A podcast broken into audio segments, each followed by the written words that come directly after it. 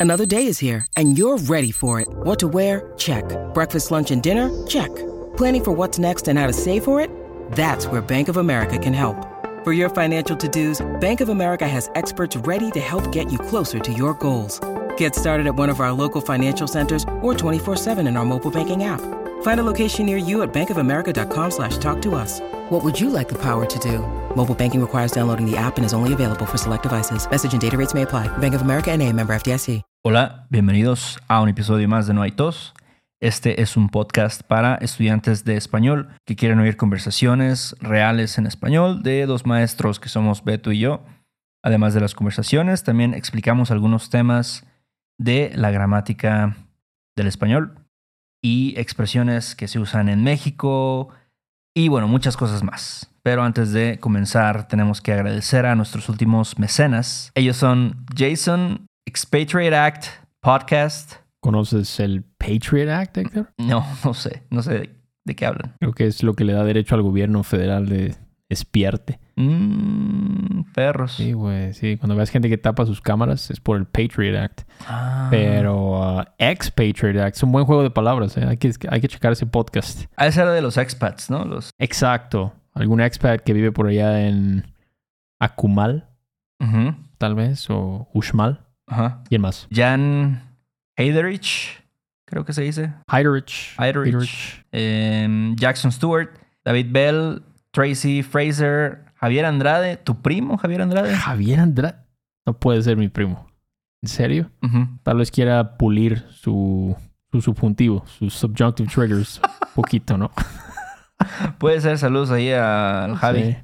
Ahí está Querétaro. Sí. Sí, es Javier. Hay muchos Javier. Javieres Andrades. Yo creo, ¿no? Es un nombre bastante choteado, dirías. Sí. Entonces, puede, puede haber miles de Javieres Andrades. Pero bueno, si es mi primo, un saludo, primo. ¿Quién más? Austin, eh, Eric Loss y DRXL. No, como una estación de radio o algo. Sí. Pero está chido. Bueno, muchísimas gracias por ser un mecenas. Sí. un mecenas de este programa. Este show no sería posible sin ustedes realmente. Y bueno, a cambio de su cooperación, les damos pues show notes de episodios como este, ¿no? Para que tengan aquí el PDF bien bonito, todos los transcripts de conversaciones totalmente pues no planeadas que tenemos, eh, ejercicios gramaticales eh, cada semana y bueno, algunas cosas más. Si quieren saber más, vayan a noaitospodcast.com. Héctor, ¿qué toca hoy? Bueno, antes de empezar, quiero mandar un saludo, mandar un shout out a toda la banda del el Institute, que era la escuela donde yo trabajaba, Órale. y los vi este fin de semana. Y varios me dijeron, oye, escuché tu podcast y está bien chido. Entonces, saludos ahí a Papi, a Alex Lagunes, al Ernest, ¿quién más? A Luismi, eh, Begoña también, que siguen por ahí, el George. Y em, no sé si van a escuchar este episodio, pero si de casualidad lo escuchan, me dio mucho gusto verlos y los quiero mucho. Órale. The Institute es una escuela de inglés eh, en toda la República Mexicana, No, solamente está en el estado de Veracruz. en el estado de Veracruz, Así en el es. bello estado de Veracruz. Pero bueno.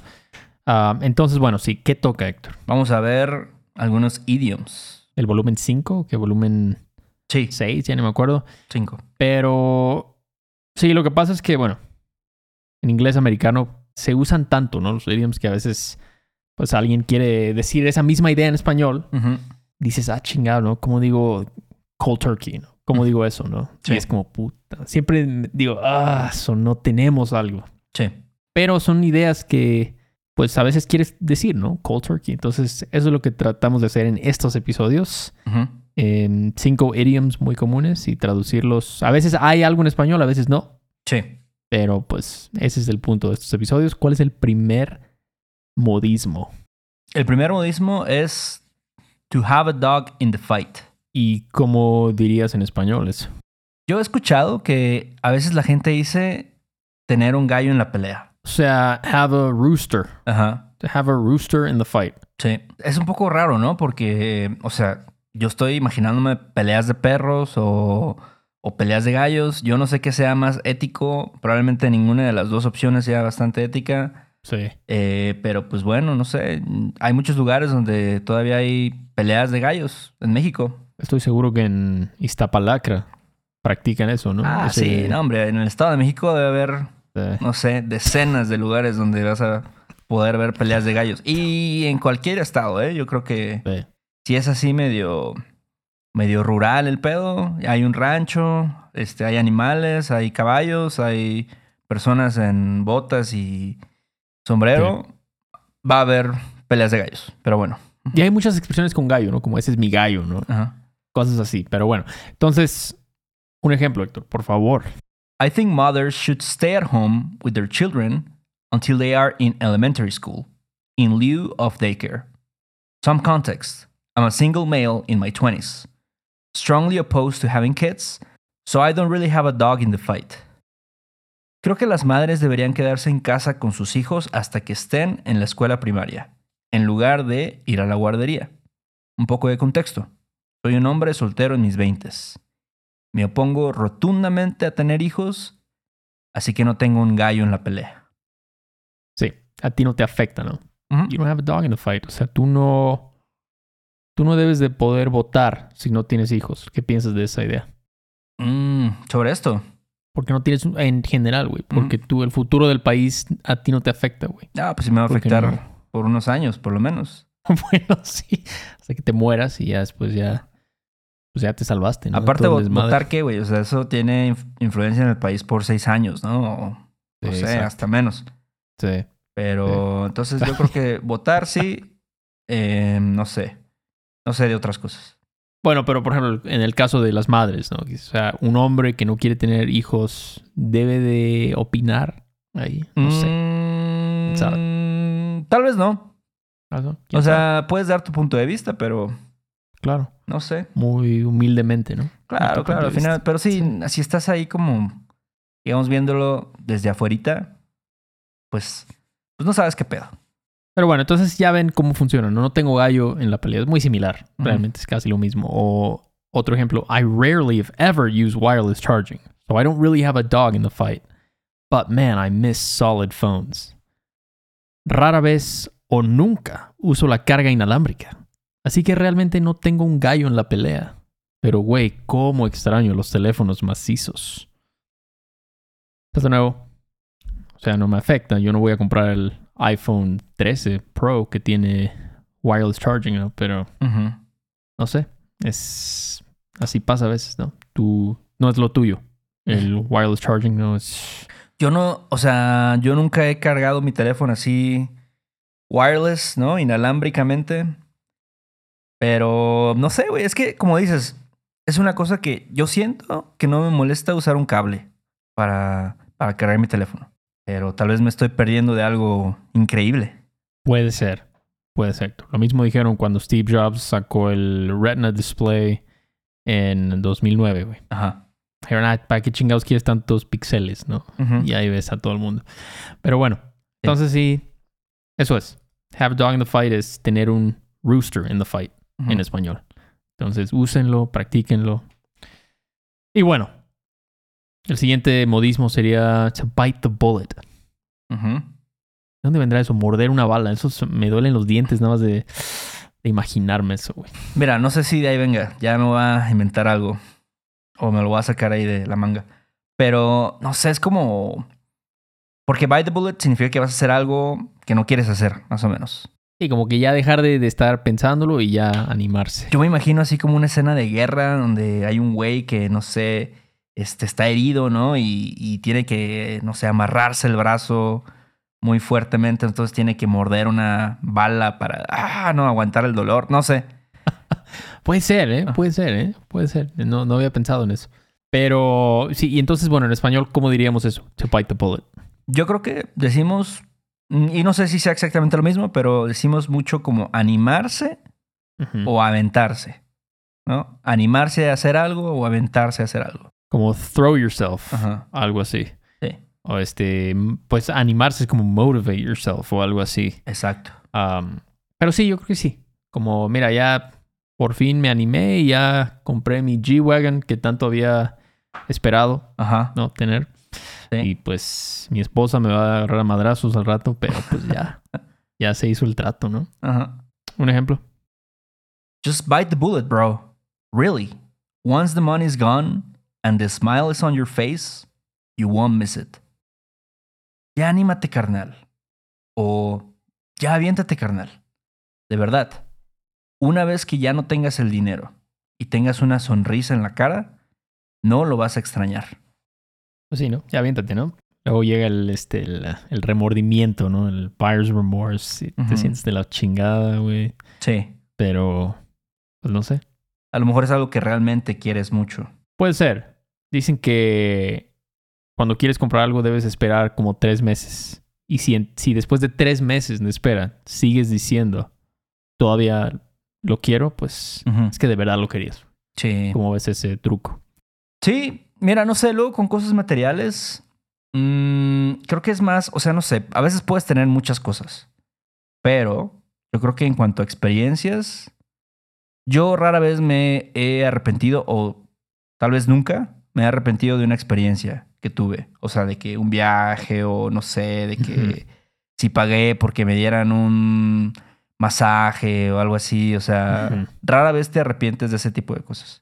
Y con cosas materiales sí te ha pasado como, ah, qué pendejo, ¿para qué me compré esta chingadera? Sí, la verdad es que sí, me ha pasado más con cosas materiales. Em, sí. Ni modo, ¿no? ¿Qué puedes hacer? Pero bueno, entonces otro ejemplo con Bite the Bullet. I decided to go vegan as an act of taking responsibility for my food choices. Although I'm still developing my stance on farming, not just the factory kind, which I abhor, I felt that it was time to bite the bullet. Decidí volverme vegana para responsabilizarme de mis acciones alimentarias. Aunque todavía estoy desarrollando mi postura sobre la agricultura, no solo la industrial, que aborrezco, sentí que era el momento de animarme. Aquí, bueno, o sentí que era el momento de aventarme.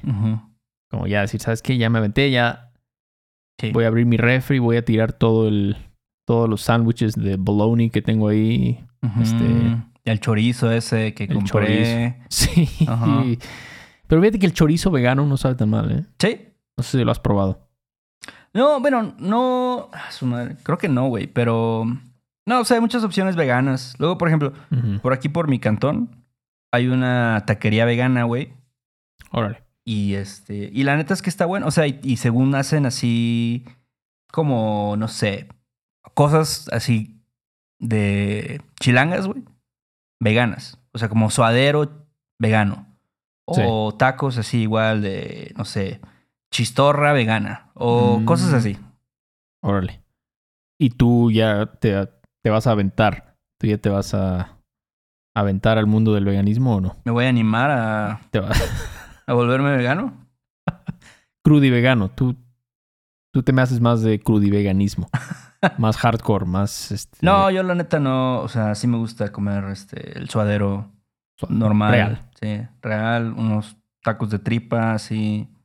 Bien chidos. Pero. Tal vez algún día. Bueno, entonces ahí está, ¿no? Bite the bullet, animarse o aventarse. Otro idiom, ¿cuál sería? Otro sería. To put the cart before the horse. Y aquí, la neta es que yo no he escuchado mucho estos dos, pero tal vez sí se usen. No sé. A lo mejor es más como de antaño, ¿no? Pero como empezar la casa por el tejado. O vender la leche antes de ordeñar la vaca. Fíjate. Suena muy, muy rural todo eso. Ajá. Muy siglo XIX, ¿no? Sí, sí. Pero sí, no sé, en inglés hay muchas expresiones con horse, ¿no? Como beat a dead horse o straight from the horse's mouth. Sí. No sé cuál es la obsesión con caballos. Pues antes cultura. había muchos caballos. Es verdad, es verdad. Pero aquí no te, aquí tenemos más gallos, yo creo, porque hay más expresiones con gallo en. México. Pero, pero bueno, entonces sí, este, mm, un ejemplo, Héctor. Advocates for smaller governments argue that increasing government spending without careful fiscal planning puts the cart before the horse in economic policy. Los defensores de un gobierno más pequeño argumentan que aumentar el gasto público sin una planificación fiscal cuidadosa es como empezar la casa por el tejado en la política económica. Las cosas no están en orden. ¿no? Tiene sentido. Sí, pues no, el tejado pues, se refiere al techo. Entonces, ¿cómo vas a empezar por el techo? Sí. Entonces igual, o sea, ¿cómo vas a empezar a gastar un chingo de varo si no has pensado bien en cómo vas a pues ahora sí que vas a tomar tu tajada, ¿no? Como gobierno. Ujú. Entonces creo que es, tienes ahí las cosas en desorden. Ujú. Entonces otro ejemplo podría ser, you also need to cut the teachers some slack. The teacher's primary job is to impart knowledge and foster academic achievement and technical mastery. Focusing solely on thinking about how to make money, isn't that just putting the cart before the horse? También hay que darle chance a los profesores. La labor principal de los profesores es impartir conocimientos y fomentar el rendimiento académico y el dominio técnico. Centrarse únicamente en pensar en cómo ganar dinero, ¿no es eso vender la leche antes de ordeñar la vaca? Entonces sí, esto, bueno, hay que aclarar que no es como, estas dos no son súper comunes, ¿no? Tal vez, tal vez solo, pues lo dirías, lo expresarías en otras palabras, ¿no? Como no es, como no es ir al revés, o no es ir en desorden, o no es saltarse pasos, tal vez. Pero sí, algunas personas conocerán estos, estos modismos en español. Empezar la casa por el tejado. Sí, y yo creo que sí es algo como de antaño, güey. O sea, como que, digo, tal vez yo no lo digo, seguramente, no sé, mis padres sí lo digan, o sea, su generación, ¿no? Pero por ahí seguro lo van a escuchar. Sí, no es bueno, ¿no? Y pues... Pero también, o sea, hay que ganar varo, Víctor. O sea, no puedes nada más decir, ah, yo soy un profesor. Yo nomás me enfoco en lo, lo académico. Ajá, Yo nomás estoy con mis libros todo el día y sí. saber cómo le hago para tragar al rato. Mira, ¿sabes qué? Yo aquí voy a defender a los maestros. A ver. Porque yo creo que muchas veces los maestros, o, sea, no sé, tal vez depende también de qué estás enseñando, qué nivel, ¿no? Si estás en la universidad o en la secundaria o en la prepa. Y cuando estás en una escuela, güey, y hablando, que fui a ver a mis amigos maestros, muchas veces tienes que seguir el programa.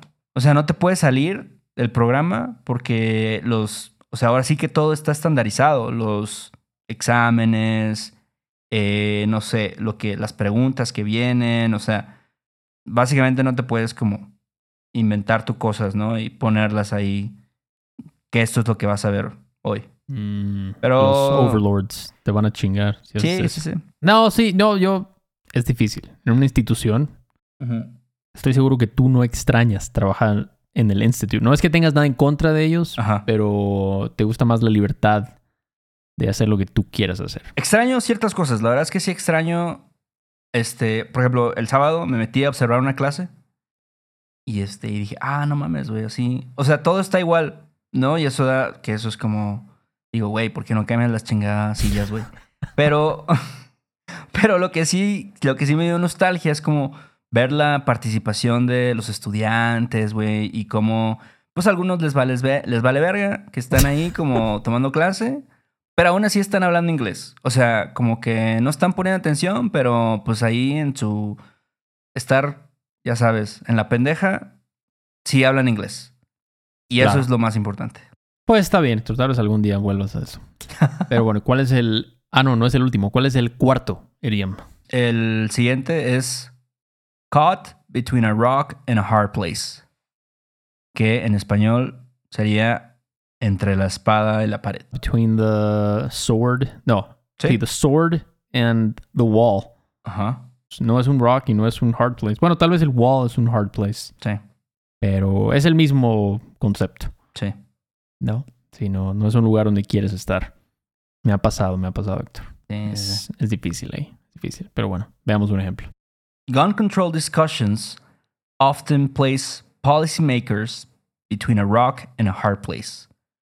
On one hand, there's the need to address public safety concerns, while on the other, they must respect the rights and interests of firearm enthusiasts. Los debates sobre el control de armas suelen poner a los responsables políticos entre la espada y la pared. Por un lado, deben abordar los problemas de seguridad pública y por otro, respetar los derechos e intereses de los aficionados a las armas de fuego. Es un clásico ejemplo de entre la espada y la pared. Porque no...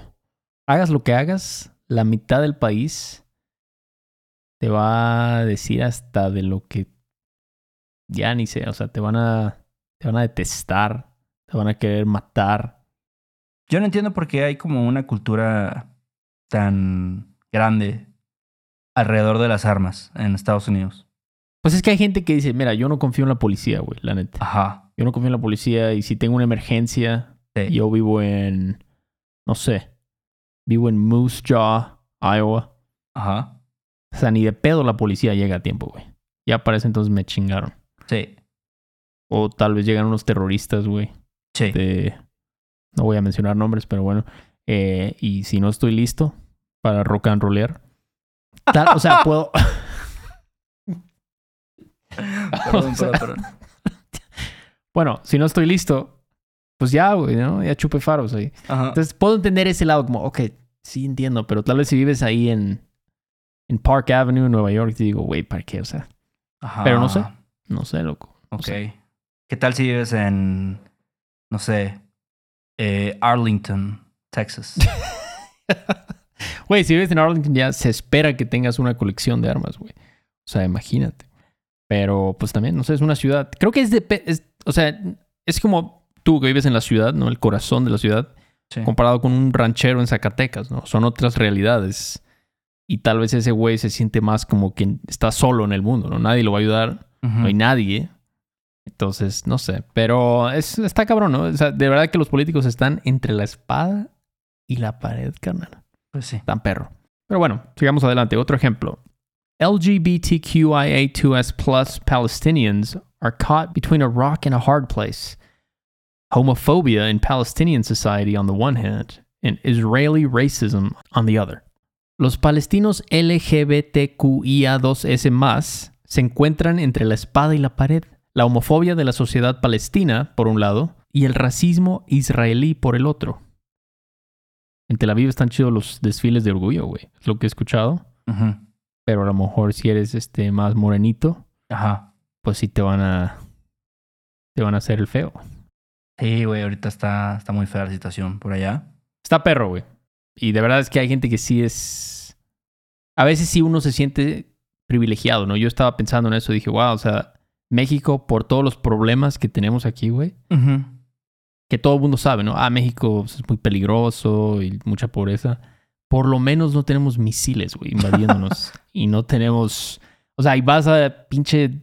Donde vas a bodega horrera, güey. Ajá. Y hay un chingo de tomates y jamón y huevos y frijoles. Y no, o sea, ni siquiera pasa por tu mente que algo que ya no va a haber comida, ¿no? O que va, va a caer un misil o algo. Sí, afortunadamente, afortunadamente, nosotros de hambre creo que no vamos a morir. Exacto. O de Sí. falta de recursos, o no sé. O de terrorismo, ¿no? Casi no. ¿Cuándo fue el último ataque terrorista en México? Bueno, muchas personas argumentan que el narco es como el terrorismo de México, ¿no? Bueno, sí. Puede ser. Podrías hacer ese argumento si quisieras. Pero bueno, entonces sí, entre la espada y la pared. The wall and the sword. Muy medieval, pero bueno. ¿Y cuál es el último idiom? Que el último es drop in the bucket. Que, pues, había unas expresiones ahí que vimos, como una gota en el océano, por ejemplo. Sí, sí. Pero creo que más comúnmente decimos, ah, no es nada. Ajá. No es sí, nada. no es nada o es, es algo insignificante realmente. Es Sí. insignificante. Pero bueno, un ejemplo. Taylor Swift could earn hundreds of millions from her movie, but it's only a drop in the bucket for her. Taylor Swift podría ganar cientos de millones con su película, pero para ella eso no es nada. Se ha comparado con lo que ganó en su tour, Eras Tour. O sea, sí. ¿cuánto dinero, si tuvieras que adivinar, güey? ¿Cuánto dinero crees que acabó en los bolsillos de la señorita Swift después de eso? Mm, como 400 mil millones de pesos. Creo que sí, no estás tan lejos. ¿eh? Sí. Sí. Entonces sí. O sea, cientos de millones Ajá. no es nada. Drop in the bucket. Sí, a mí me gusta Taylor Swift, la verdad. Eh, me gustan más sus canciones viejitas. Eh, Love Story, por ejemplo. Em, ¿Cuál otra? Em, no sé, el 1989 también es un buen disco. El álbum. Todo, El todo ese álbum te gusta. Sí, sí, sí. Sparks Fly, una de mis favoritas también. Mm. Ah, o sea, tú sí eres. No, o sea, obviamente no dirías que es un Swifty, pero sí. Sí te gusta, por ejemplo, más que Billie Eilish. Sí. Definitivamente. Sí, sí, sí. Sin la verdad, duda, la sea. verdad es que no conozco tantas rolas de Billie Eilish, pero, pero incluso iría a ver la película de, de su concierto. Pues ya está en Cinepolis VIP, creo. Ok. Puedes ir. Bien. Bueno, y el último ejemplo sería the implementation of caning as a form of punishment for certain offenses in Singapore is often seen as just a drop in the bucket when it comes to the country's strict legal system. La aplicación de la flagelación como forma de castigo por determinados delitos en Singapur no es nada comparado con el estricto sistema jurídico del país. O es insignificante comparado con el estricto sistema jurídico del país. Ujú. O sea, eso solo. o sea, cuando te están dando tus madrazos. Es el warm-up apenas de ese güey, ¿no? Por, por haber este. mascado chicle. Ajá. O sea, no sabes lo que te espera, güey. A mí la verdad sí me da miedo ir a Singapur y no sé, y que de repente me den ganas de hacer pipí en la calle. Y este, y digan, no, ¿Qué ahorita haces? te va a tocar. Esa madre, güey. Los vamos a latigazos. Unos latigazos. Pero no sé, yo siento que México podría beneficiarse de un poquito de esto. No sé tú qué piensas. Creo que. Creo que aquí la gente hace lo que quiera, güey. Les Ajá. vale madres, ¿no? Entonces, yo he visto gente por mi casa así, güey, meando. Ujú. Y así chavos, ¿no? Sí. Y yo digo, o sea, ¿cómo, ¿a qué hemos llegado como sociedad, no? Que ya no hay, no hay decencia. No hay decencia. El problema es que la gente no cree en, en las leyes, o sea, no cree como en el sistema judicial, el sistema, ¿sabes? De, no sé, de la autoridad de México. Sí, ¿verdad? Porque si, si por ejemplo, el Bronco o. AMLO dijera, ah, ya, para la persona que esté este, orinando en vía pública, cinco latigazos, ¿no? Ajá. Pues la gente diría, ah, pues tú también eres bien corrupto, ¿no? Tú Sí. también eres mentiroso. Tal vez si no, no funcionaría eso. Sí, es el pedo. Pero en Singapur está funcionando bien.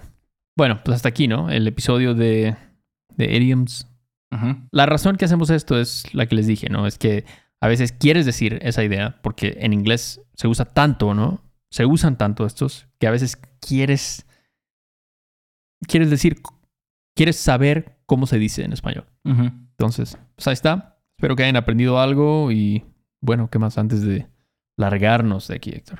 Gracias a todos los que nos escriben reseñas ahí en Apple Podcast. Eh, ¿Quién más? Chequenos en YouTube también. Ahí tenemos videos. em, tenemos una página web si quieren contactarnos para tomar lecciones con nosotros o si tienen preguntas o sugerencias para episodios. Y cualquier otra pregunta que tengan también nos lo pueden mandar ahí por nuestro sitio web. Y ahora sí creo que es todo. Pues ahí luego, ¿no? Sobres Beto. Hay unos vidrios. Sale, vale. Este episodio de No hay tos es patrocinado por Rosetta Stone.